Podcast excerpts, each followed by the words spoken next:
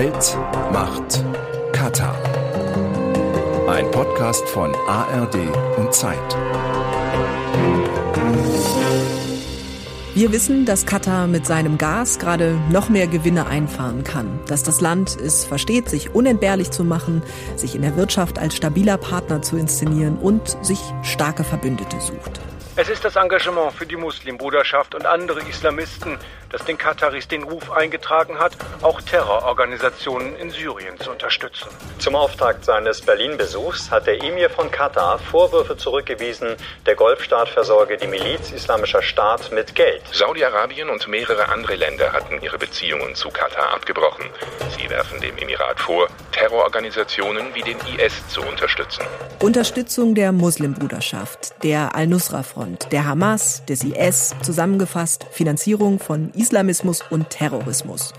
Diese Vorwürfe wollen wir klären. So sehr die Oberfläche von Katar auch schimmert, die Vorwürfe haften an dem Land. Und das seit Jahren.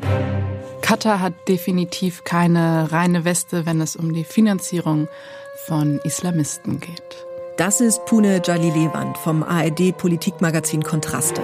Katar sieht sein eigenes Handeln überhaupt nicht als problematisch an.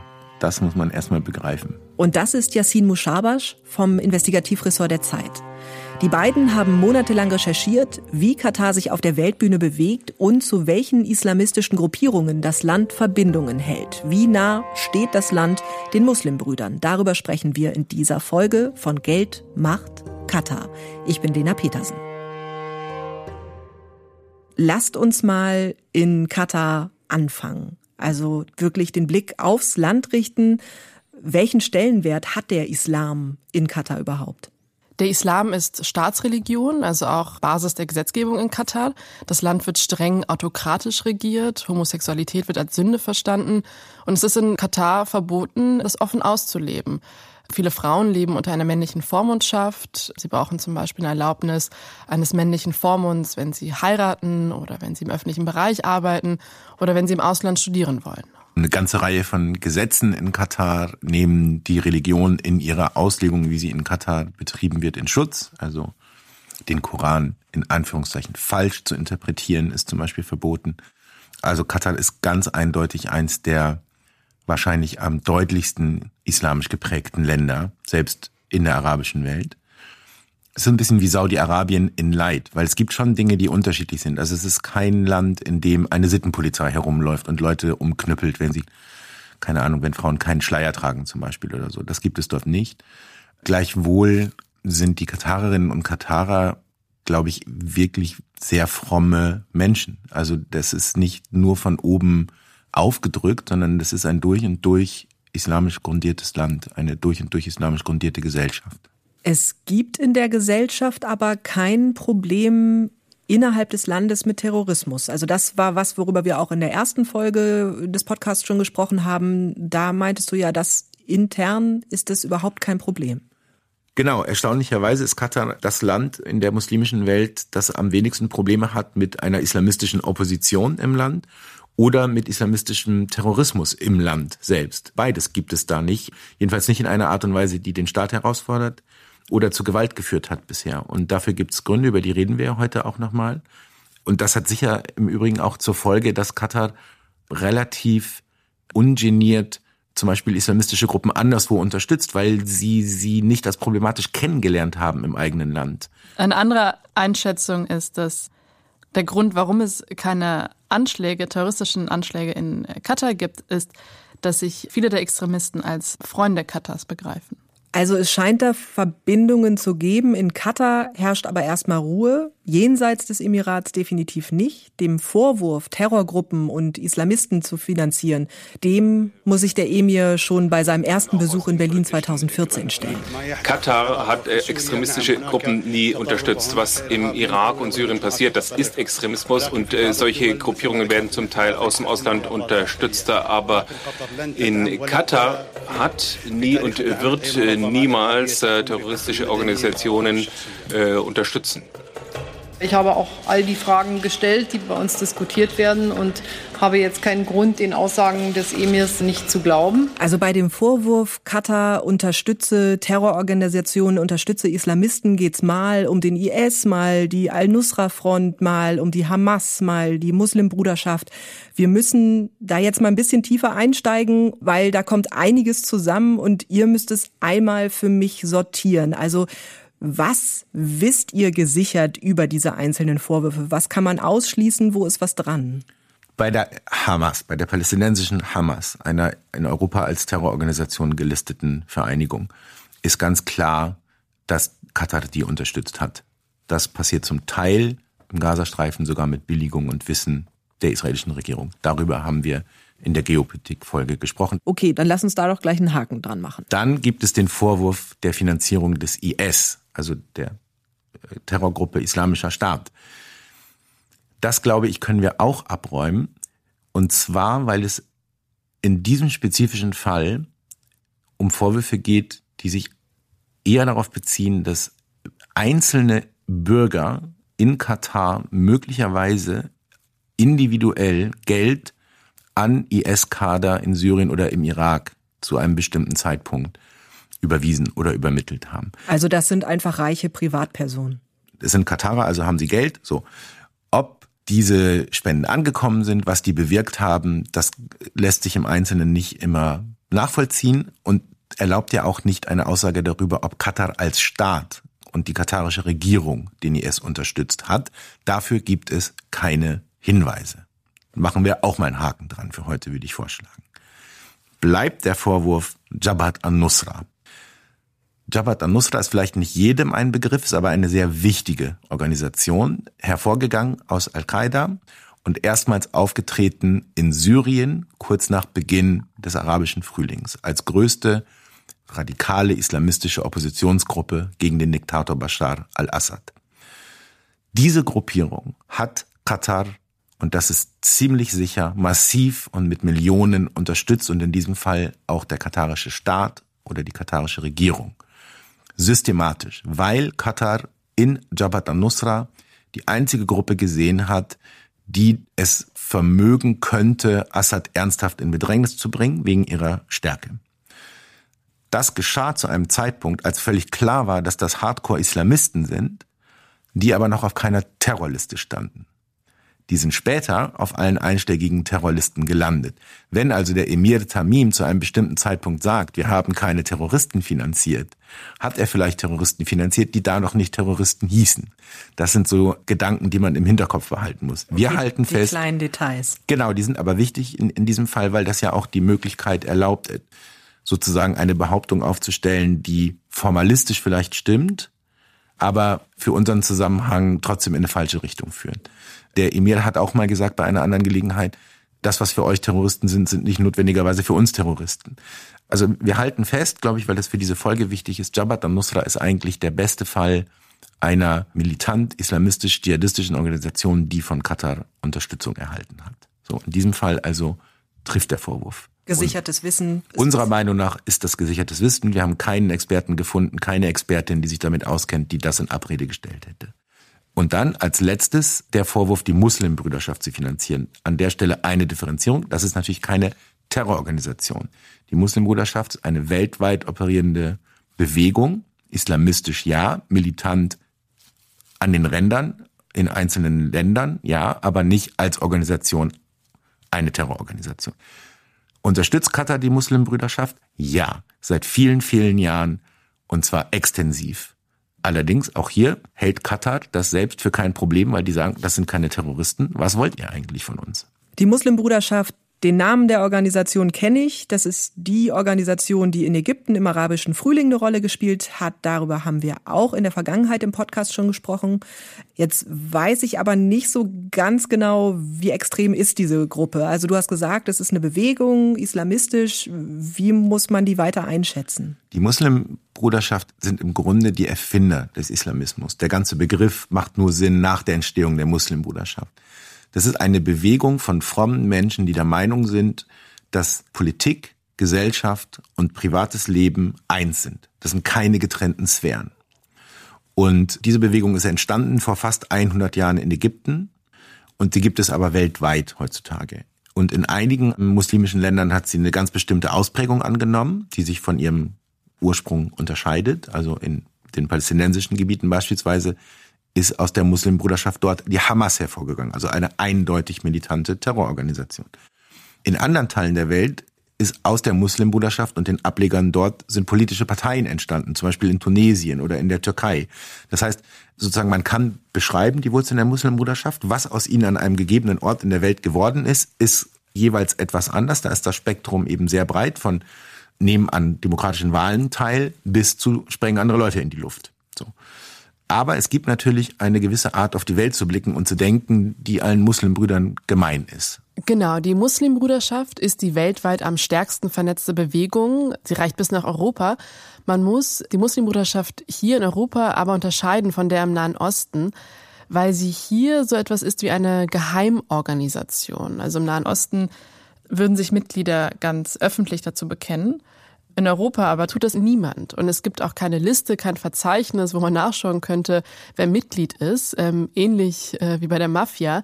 Also man weiß nicht, ob jemand zur Muslimbruderschaft in Europa gehört oder nicht. Secrecy is one of the main features of the group. Therefore, it's obvious that people who belong to the network will not openly say so. Das ist Lorenzo Vidino. Er ist Programmdirektor für Extremismus an der George Washington Universität. Er beschäftigt sich seit Jahren mit der geheimen Muslimbruderschaft im Westen, berät hier Regierungen. Wir haben ihn in Wien getroffen und er sagt, dass Verschwiegenheit eine der Haupteigenschaften der Gruppe ist und dass es deshalb klar sei, dass Leute, die im Netzwerk sind, das nicht öffentlich sagen würden, weil es ihnen helfe, hier ihre Ziele zu erreichen. Sind die Muslimbrüder gefährlich tatsächlich? Muss man das sagen? Sind die eine Gefahr auch in Europa? Ich finde, das ist eine Auslegungssache. Wenn man Gefahr sehr eng definiert, dann eher nicht, weil sie keine Bomben bauen, weil, sie im Westen kein Interesse daran haben, Anschläge zu begehen. Das ist überhaupt nicht ihre Strategie. Wenn man den Begriff ein bisschen weiter auslegt und sich fragt, was für eine Rolle sehen sie für sich selbst in unserer Gesellschaft, dann würde ich sagen, dann kann man mit Fug und Recht sagen, dass es problematisch ist. Denn das Denken der Muslimbruderschaft ist elitär und chauvinistisch und geht davon aus, dass eine muslimische Gesellschaft eine bessere Gesellschaft ist. Und dass deshalb auch das Ziel ist, langfristig jede Gesellschaft weltweit, wo es irgendwie möglich ist, in eine muslimische Gesellschaft nach ihren Vorstellungen zu verwandeln. Und das ist schwer vereinbar mit dem Kern der freiheitlich-demokratischen Grundordnung. The Brotherhood in the West is problematic for mainly two reasons. The first one is the proximity to terrorist groups. The second is the social agenda. Lorenzo Vidino sagt, dass die Bruderschaft für den Westen hauptsächlich aus zwei Gründen problematisch sei. Das ist einmal die Nähe zu Terrorgruppen, also zu Hamas, wie wir gelernt haben. Und das zweite ist die soziale Agenda. Also die Muslimbruderschaft ist problematisch und darüber machen sich auch viele Regierungen hier Sorgen, da sie ähnlich wie extremistische rechte Gruppen eine identitäre Botschaft verbreitet. Also die Botschaft an Muslime sendet, dass sie nicht zum Westen gehören, dass der Westen sie hassen würde und dass sie sich deshalb nicht integrieren sollen. Vielleicht kann man noch eine Sache ergänzen. Ich glaube, so aus meiner Erfahrung heraus im Kontakt mit solchen Leuten, dass es durchaus auch ein paar Mitglieder oder oder Anhänger oder Sympathisanten der Muslimbruderschaft im Westen gibt, die ich nicht für so problematisch halte, dass ich sie unter Beobachtung stellen würde und denen ich auch abnehme, dass sie für sich glauben, es ist möglich, Muslimbruder zu sein und Staatsbürger in einer westlich-liberalen Demokratie. Also vielleicht gibt es auch da ein Spektrum, das nur sozusagen der Fairness halber, sonst wäre es auch irgendwie inakkurat. Jetzt wissen wir, es gibt also dieses breite Spektrum der Muslimbrüder dieser Bewegung. Aber wie genau unterstützt Katar die denn? Es gibt da zum Beispiel die Symbolfigur Yusuf al-Qaradawi, der seit 1961 in Doha lebt bzw. lebte. Er ist vor kurzem gestorben. Und er ist in Doha zu der führenden Figur der Muslimbruderschaft geworden, hatte mit Al Jazeera einen sehr mächtigen Lautsprecher, hat da vor der Kamera gegen Juden gehetzt. Es gibt auch Fatwas, also eine Art Rechtsgutachten von ihm, in denen er Anschläge rechtfertigt. Also absolut keine harmlose Figur, die sehr eng mit der Herrscherfamilie vernetzt war. Und die zweite Ebene, auf der man diese Unterstützung relativ eindeutig nachvollziehen kann, ist finanziell. Also es fließt Geld aus Katar an Organisationen, die den Muslimbrüdern nahestehen oder aus ihnen hervorgegangen sind auf der ganzen Welt. Und wir konnten im Zuge unserer Recherche das auch in vielen Fällen nachzeichnen auf der Grundlage von geleakten Dokumenten. Okay, was waren das für Dokumente? Was tun sich da für Finanzströme auf? Wir hatten im Zuge dieser Recherche Zugriff auf drei Sets von Daten, die aus dem Inneren von zwei katarischen Wohltätigkeitsorganisationen stammen. Wir können leider nicht in jedem Fall sagen, woher diese Leaks stammen, aber in einem Fall können wir es sagen. Ähm, das wurde mit uns geteilt äh, von der NGO Middle East Forum in den USA. Und diese drei Leaks, in denen Daten aus diesen zwei Organisationen nachzulesen sind, die haben Aussagekraft darüber, welche Gruppen auf der Welt mit was für Beträgen gesponsert wurden.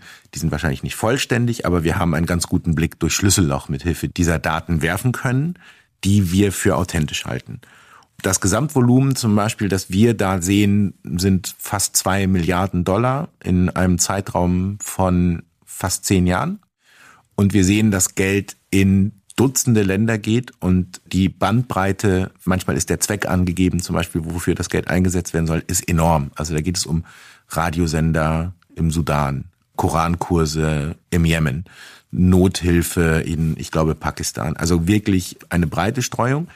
Und ganz viel davon ist auch auf den ersten Blick überhaupt nicht problematisch. Also das sind Krisengebiete oder von Naturkatastrophen betroffene Gebiete, in die Hilfsgelder fließen, Spenden fließen.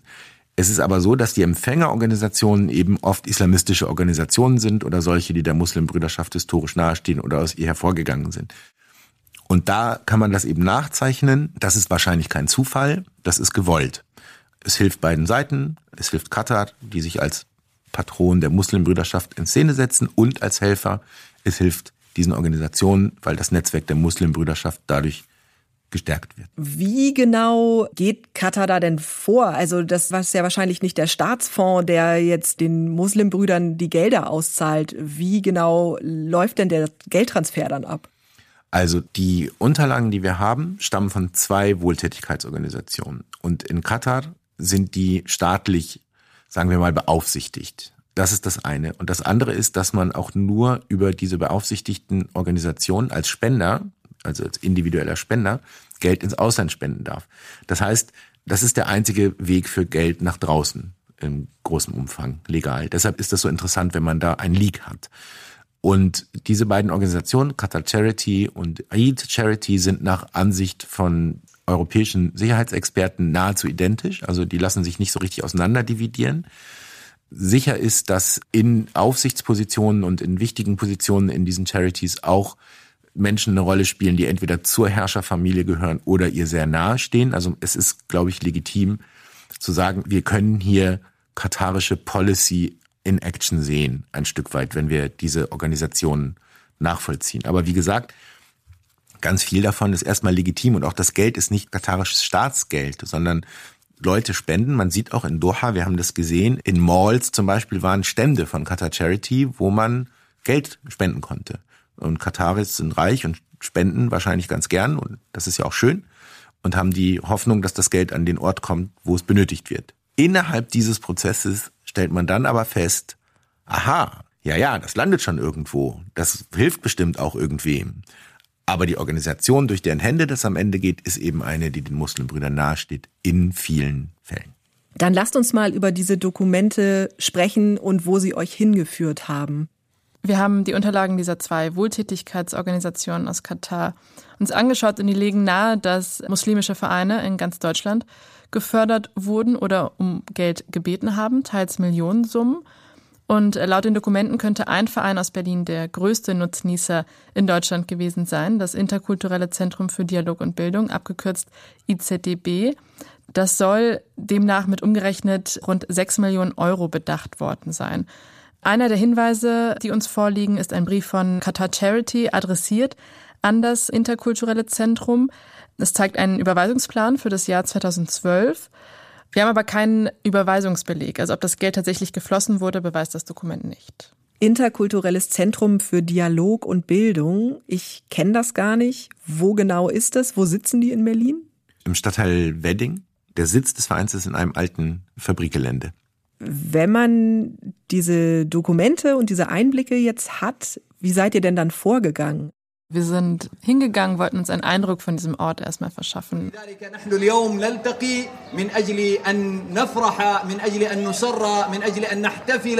Ein herzliches Eid Mubarak. Wir wünschen euch allen ein gesegnetes Fest, gesegnete Festtage. Wir waren da an einem Sonntag im Juli beim Opferfest. Das ist der höchste Feiertag im Islam. Es war ein großes Fest mit Kinderschminken, Hüpfburg. Man hat gesehen, wie, wie gut vernetzt dieser Ort ist in Berlin. Und im Gespräch mit uns hat der Verein auch die Weltoffenheit betont. Was auch ein fester Bestandteil unserer Arbeit hier ist, auch ist äh, die Dialogsarbeit. Da legen wir auch sehr großen Fokus darauf, dass wir in Gesprächen sind, eben auch mit christlichen Gemeinden, auch mit jüdischen Gemeinden. Als wir dann später beim Weddinger Verein angefragt haben, ob das interkulturelle Zentrum Gelder aus Katar bekommen hat, gab es keine Reaktion. Keine Reaktion von dem Verein in Wedding. Gab es weitere Spuren nach Berlin? Ja, es gab noch eine zweite Verbindung, die wir dort gesehen haben und prüfen wollten. Die betrifft eine Moschee in Neukölln, die Dar es Salaam Moschee. Der Moscheeverein heißt Neuköllner Begegnungsstätte e.V. Und zwar findet sich in den Leaks ein Hinweis darauf, dass Eid Charity 2007 eine Viertelmillion Euro umgerechnet bezahlt hat, um eine Kirche zu kaufen, damit sie in eine Moschee umgewandelt werden solle. Und bei dieser handelt es sich um das Gebäude, in dem heute die Dar es Salaam Moschee residiert. Und der Imam dort gehört zu den bedeutendsten muslimischen Persönlichkeiten in Berlin mit Beziehungen bis in die Landespolitik hinein.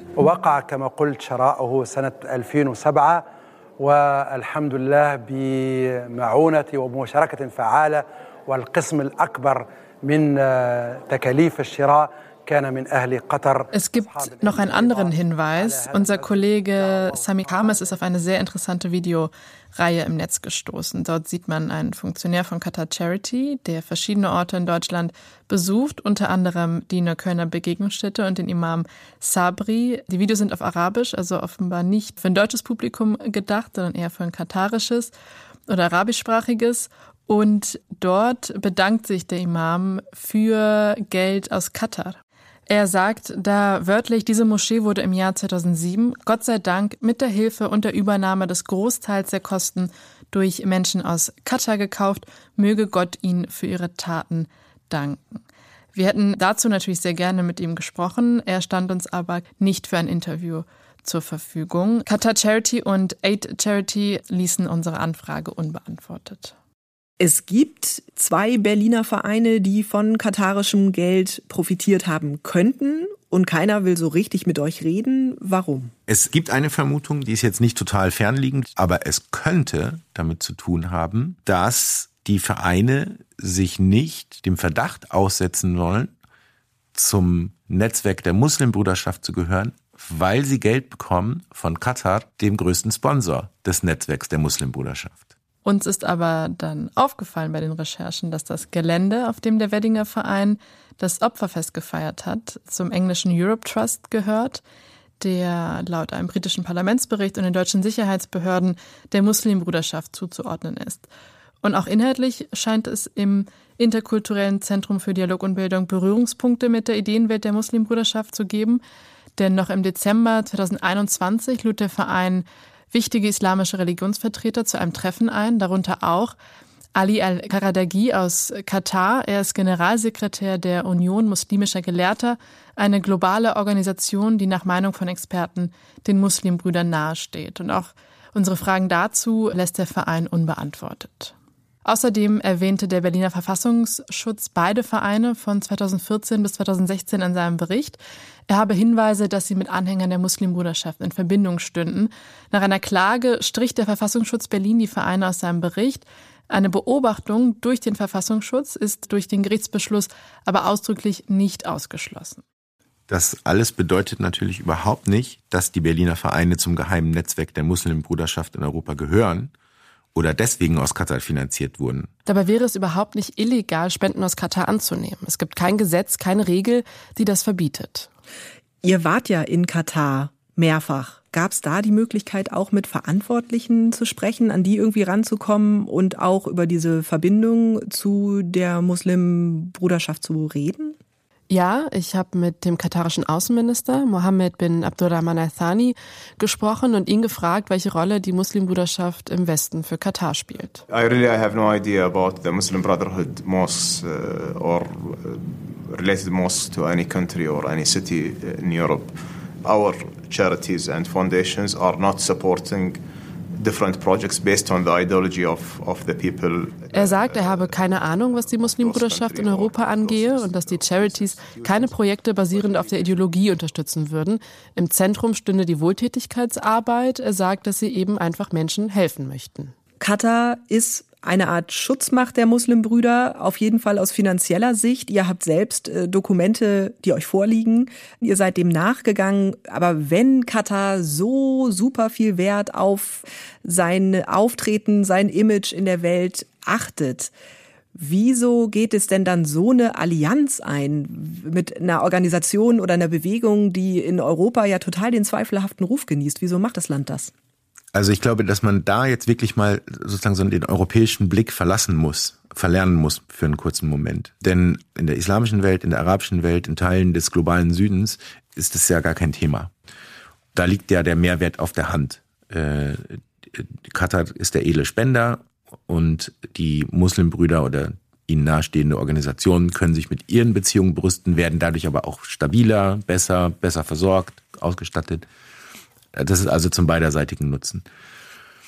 Und das ist Katar sehr wichtig.